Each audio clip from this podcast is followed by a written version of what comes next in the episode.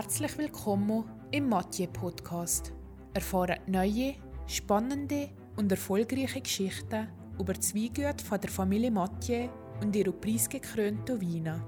Hockt da, öffnet eine feine Flasche Wein und genießt das Glasier mit dem besten Schweizer Winzer des Jahrzehnts. Erzählen wir heute etwas über Amin de Vetro.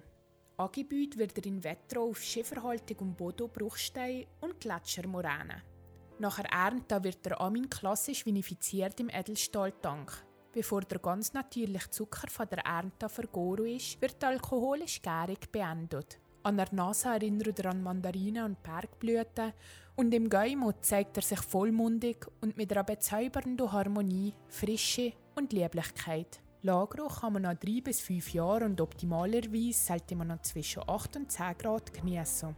Perfekt passt er zu Krustentier, Käse und würzigen Gerichten aus dem fernen Osten. Der Name Amin ist von Vitis Amoena abgeleitet, was im Latinischen angenehme Reba bedeutet. Angenehm vielleicht wegen seiner schönen Harmonie zwischen Siri und Restsüße. Bei der Petit Darwin geht die Geschichte vom Amin zurück in die Zeit vom Römischen Reich.